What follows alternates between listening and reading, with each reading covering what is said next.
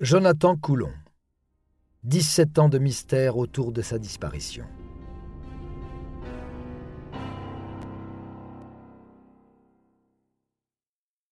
Durant plusieurs jours, les experts scientifiques passent tout le bâtiment au peigne fin, à la recherche d'un ADN. Ils ne peuvent pas compter sur les traces de pas au sol, et il y en a des centaines. L'encadrement de la porte ne donne rien, pas même le cadre du lit. Il semble que le kidnappeur ait bien préparé son coup. Thierry Lezeau est persuadé que cet enlèvement était intentionnel. Il y a deux dortoirs, celui des garçons et celui des filles. Le plan est clairement visible depuis l'entrée. Le responsable de l'enlèvement était donc spécifiquement à la recherche d'un garçon. De plus, il a été très rapide et n'a fait aucun bruit. La première personne à être convoquée est le père biologique de Jonathan Coulon. L'homme qui vit avec Virginie est en réalité son beau-père. Jonathan n'a jamais vu son géniteur. Tout laisse à penser que celui-ci aurait simplement voulu récupérer son fils, qu'il n'a pas reconnu à la naissance. Mais l'interrogatoire ne donne rien. Ce 7 avril 2004, il ne pouvait pas être dans la région. Entre-temps, la police scientifique a envoyé dans un laboratoire toutes les affaires qu'aurait pu toucher le ravisseur. Cela comprend toute la literie. On se rend rapidement compte qu'il y a une microtache de sang sur la housse du traversin. S'il s'agit de celui de Jonathan, alors on peut craindre le pire. En attendant les résultats d'analyse, l'investigation se poursuit. Chaque encadrant est interrogé, même la conductrice du bus, Janine. Cette dernière apporte un témoignage capital. Il est fort probable qu'une personne se trouvait dans les couloirs dans la nuit du 6 au 7 avril.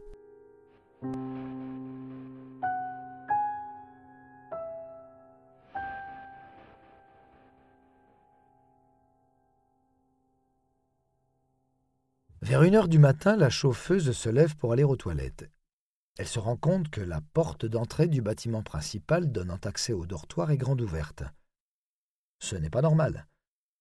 C'est une faute de sécurité majeure dans ce type d'établissement, et Janine en sait quelque chose pour avoir conduit de nombreuses classes de colonies de vacances. Son récit est couplé avec celui d'un des moniteurs qui a bouclé sa ronde à minuit et demi avec la certitude d'avoir vu Jonathan dans son lit. Cela ne fait aucun doute. Quelqu'un a enlevé le garçon en moins d'une demi-heure. La personne se trouvait certainement à proximité du bâtiment et s'est contentée d'attendre. Les policiers savent qu'ils ont affaire à quelqu'un avec beaucoup de sang-froid. C'est un récidiviste, peut-être un prédateur sexuel qui voulait simplement enlever un petit garçon.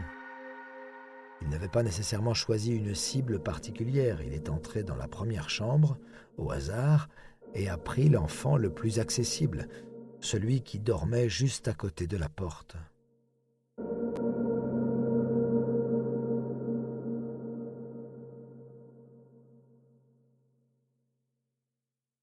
Les deux semaines suivantes, les policiers concentrent leurs recherches sur une vaste zone autour de la colonie.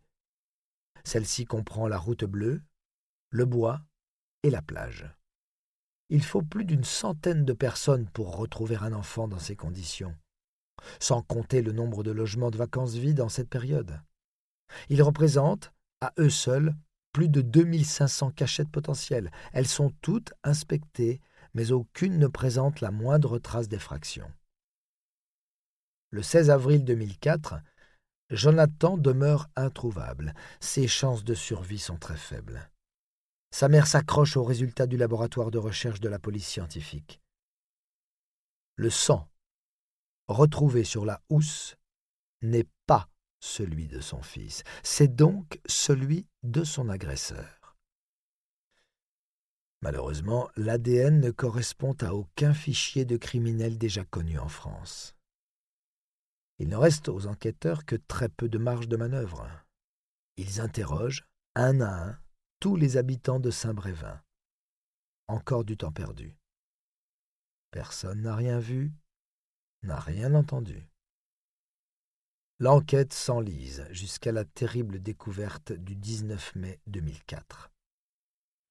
Depuis quelques jours, la propriétaire d'un manoir a remarqué une masse sombre dérivée dans l'eau de l'étang qui traverse sa propriété de Port-Gallon, dans la commune de Guérande, située à 30 km de Saint-Brévin-les-Pins.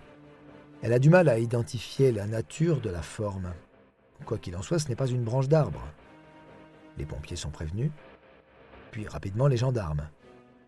En effet, ce n'est pas une branche, ce n'est pas un tronc, ni même un animal. C'est le corps d'un enfant. Il est rapidement identifié comme étant celui de Jonathan. Celui-ci est dénudé, le cou, les poignets et les chevilles sont tous reliés par une cordelette nouée autour d'un parpaing.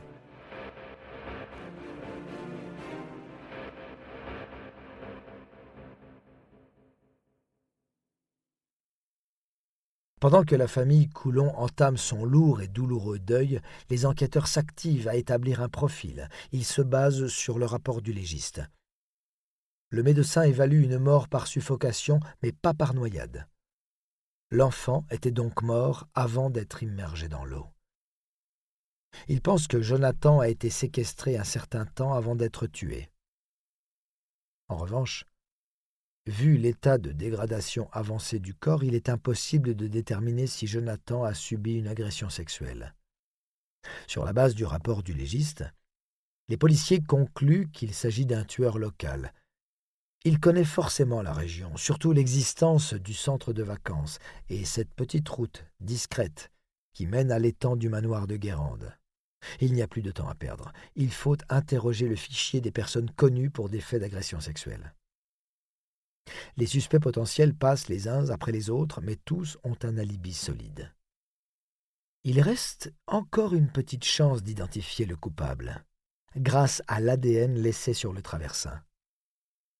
Plus de 2000 tests sont réalisés durant les mois suivants. Tout est toujours négatif.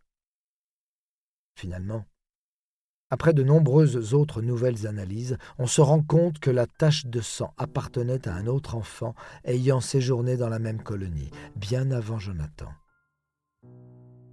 Tous les espoirs s'effondrent. Quatre années viennent déjà de passer.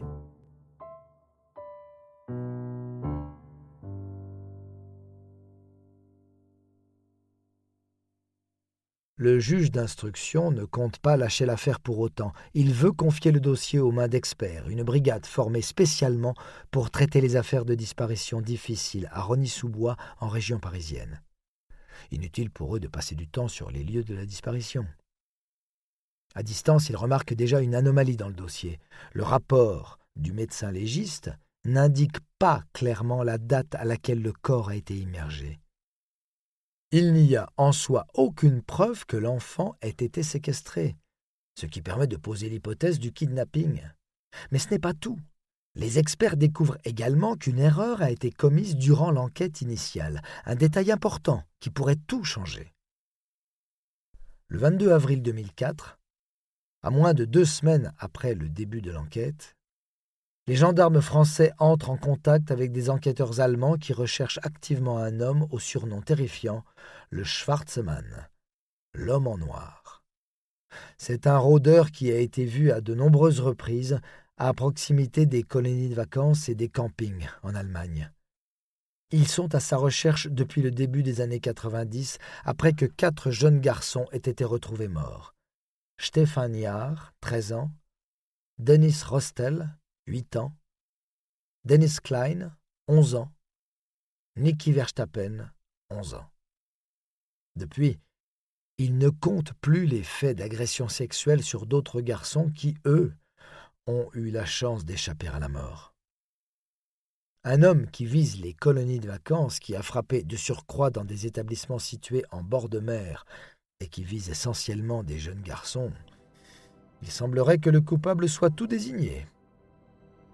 Les enquêteurs parisiens ne comprennent pas pourquoi les gendarmes de l'époque n'ont pas pris en compte ces indications.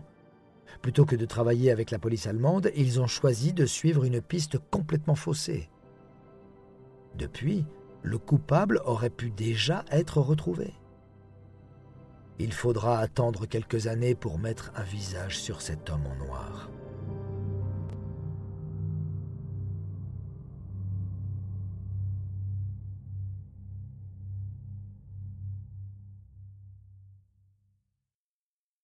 Nous sommes en 2011, et un certain Martin Ney est arrêté par la police allemande après avoir commis une agression sexuelle sur un mineur de moins de 15 ans. Durant son interrogatoire, il reconnaît être ce fameux Schwarzmann. Il avoue également les meurtres en Allemagne. Les enquêteurs allemands lui demandent s'il s'est rendu en France en 2004. À cela, Martin Ney dit que non. Pourtant, il a le profil idéal pour être le suspect numéro un de l'affaire Coulon.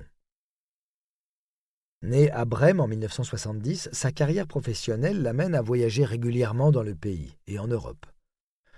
Pédocriminel notoire, il travaille dans des camps de vacances en tant que moniteur au début des années 90. Il s'est fait repérer à de nombreuses reprises, mais jamais arrêté.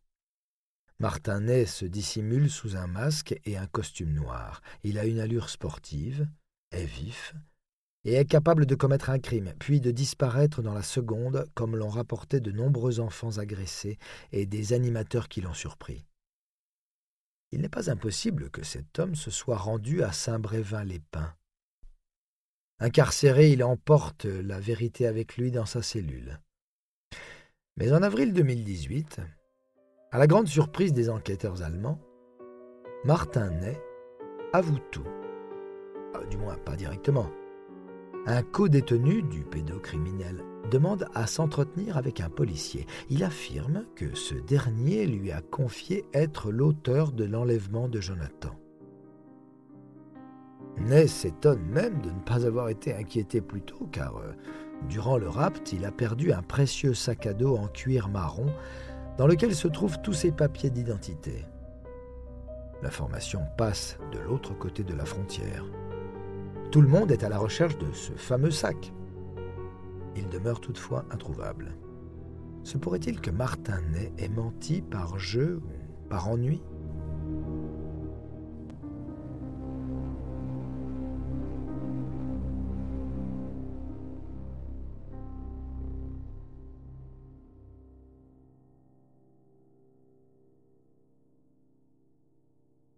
L'homme dispose pourtant d'un alibi. Le 6 avril 2004, sa carte bancaire affiche un retrait à Hambourg.